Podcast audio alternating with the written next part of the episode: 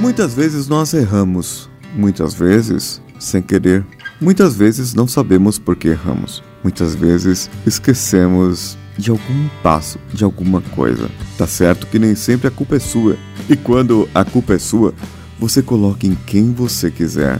Então vamos juntos! Você está ouvindo Coachcast Brasil a sua dose diária de motivação.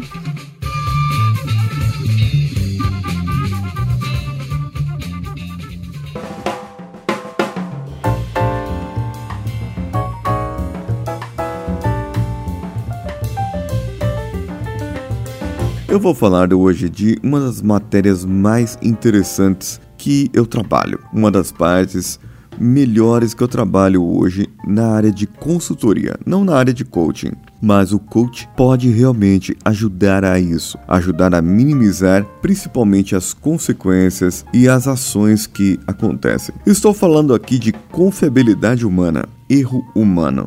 Os erros humanos podem acontecer de duas maneiras diferentes ou várias. Elas vão se ramificando cada vez mais. Eu tenho o erro por uma ação não intencional ou por uma ação intencional. Quando eu tenho a ação não intencional, pode ser por um deslize ou por um lapso.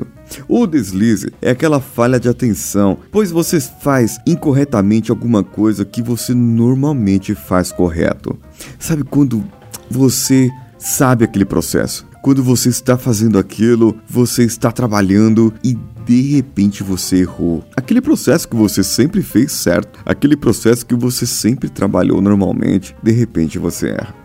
O lapso já é uma falha da memória. Você esqueceu um passo, uma sequência de algo planejado em algum evento. Ou seja, você precisava fazer uma sequência de eventos e de repente esqueceu de alguma coisa. Um exemplo clássico disso é você saindo para ir num determinado lugar e você foi parado por alguém e que te pediu uma informação. Esse alguém te pediu uma informação e você parou para dar aquela informação, deu a informação e de repente você percebeu que você tomou outro rumo, foi para outro lugar e você esqueceu. Esqueceu o que você ia fazer antes. Foi bloqueado por causa de uma sequência que mudou na sua rota, no seu jeito, na sua maneira de ser. Isso pode ser perigoso, pois já aconteceram acidentes, crianças morreram em carros por causa disso. Lembram-se de casos como uma mãe que sai para levar o seu filho e o seu sobrinho para a escola. Então ela vai, leva seu filho, chega na casa do sobrinho, o sobrinho não vai. Qual era a rota seguida? Era ir à escola. Só que como o sobrinho não foi, ela esqueceu de deixar o seu filho na escola e ela foi direto para o trabalho. Deixou seu filho no banco de trás do carro, o sol veio e o filho morreu asfixiado naquele calor. Sim, isso aconteceu. Isso pode acontecer. E se você não tomar cuidado, pode acontecer outras coisas semelhantes. Não que queira Deus que você não mate ninguém, nenhuma criança. Mas é interessante como isso pode acontecer. Nas empresas, o seu lapso, a seu deslize, naquelas regras que existem, naquelas sequências que existem. Agora tem a ação intencional, porque o erro ele pode ser baseado em regras, baseado no conhecimento, ou pode ser uma violação. Nesse caso da ação intencional, eu tenho esse erro ou violação. O erro baseado em regras é porque eu sigo as regras, mas a regra é uma merda. Não funciona. Ou seja, eu tenho um procedimento. Eu tenho, tá escrito lá que é para eu fazer isso, apertar aquele botão, ir para lá, manivelar aquela aquela manivela, é para eu ajustar aquele outra coisa, aquela outra parte, é para mexer ali, para mexer a colar, mas essa regra não funciona. Vai chegar uma hora que a pessoa vai errar, mas não é porque ela erra, porque ela quer. É porque aquela regra não funciona. Aquela regra não dá certo para aquilo, mas deveria ser escrita de novo, deveria ser feita de novo de uma outra maneira. Ou ainda, as regras, elas são baseadas no conhecimento. Sabe, aquelas situações que não existem regras. Isso é um exemplo, aquele Fokker 100 da TAM que atingiu o próprio prédio da TAM lá em Congonhas. Esse é um, eu ia falar belo exemplo, mas não é um belo exemplo, é, é um exemplo mórbido, mas que aconteceu.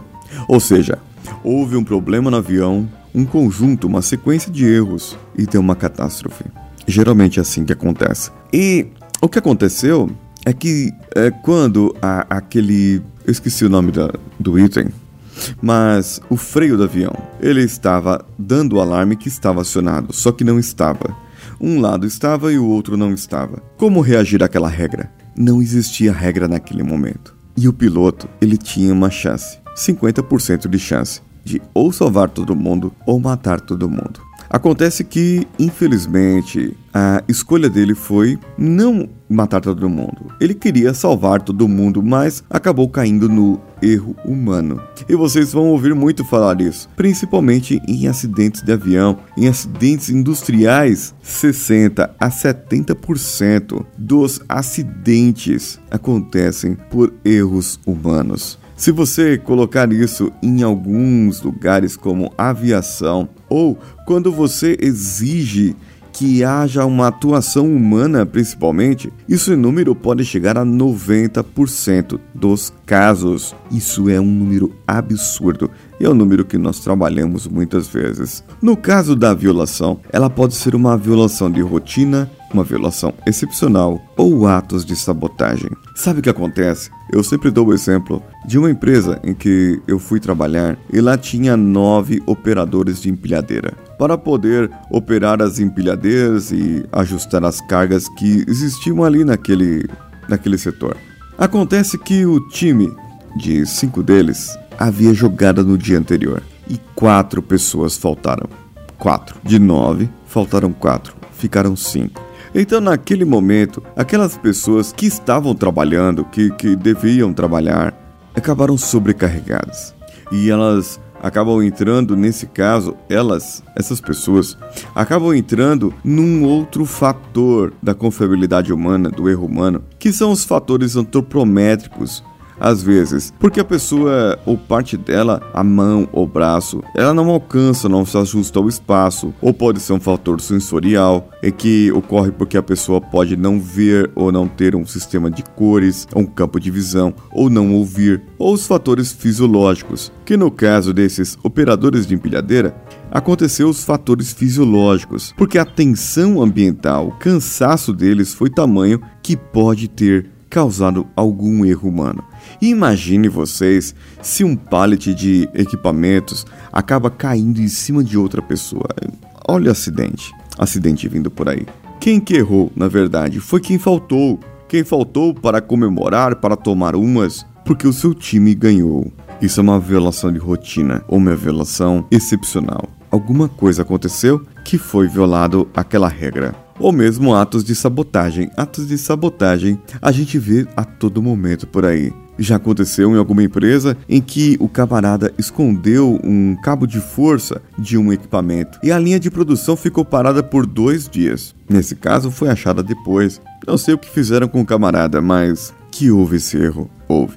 E ficou aqui de exemplo para eu poder contar para vocês. Agora, quero dizer sobre isso. O coach pode ajudar em todos esses lados, inclusive nesse de atos de sabotagem, elevando o autoconhecimento da pessoa, ajudando a empresa a poder elaborar um procedimento que a pessoa possa ler e entender aquilo. Vai existir erro humano? Vai, mas isso poderá ser minimizado ao máximo. Então, só depende de você. De você que faz os procedimentos, de você que trabalha com quem faz os procedimentos e de você que executa esses procedimentos. O que você está errando agora? Ou o que você precisa fazer para mudar? Essa é a grande questão da sua vida, da sua empresa, de onde você está.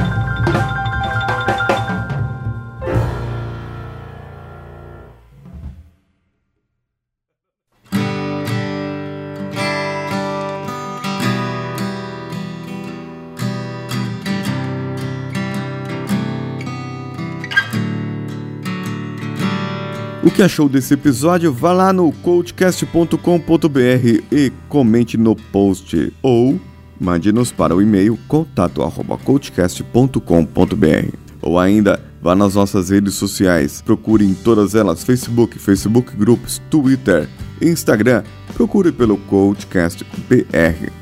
As minhas redes pessoais é o arroba decanhota em todas elas, menos no Facebook, que é o paulo.cesar. No Telegram nós temos o t.me barra coachcast, é o nosso grupo de ouvintes, participantes desse fenomenal podcast. Temos também o t.me barra próximo nível, esse canal que vai te motivar diariamente, do nosso amigo Manuel. Entre nas nossas plataformas de apoio padrim.com.br, apoia.se, patreon.com, todas elas barra coachcastbr ou mande-nos pelo PicPay 11 94450 2278.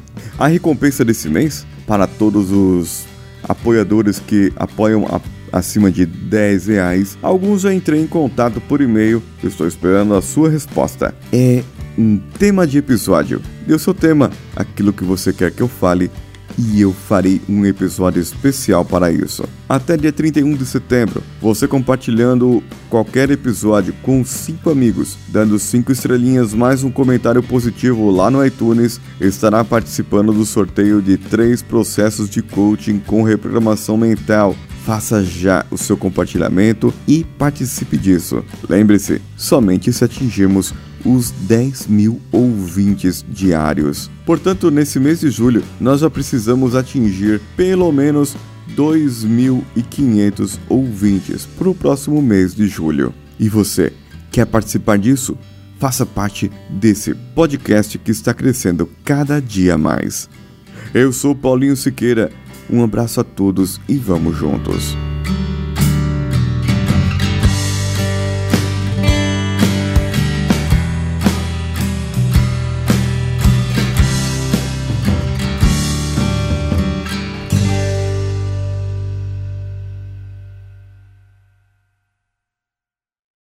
Esse podcast foi editado por Danilo Pastor, Produções de Podcasts.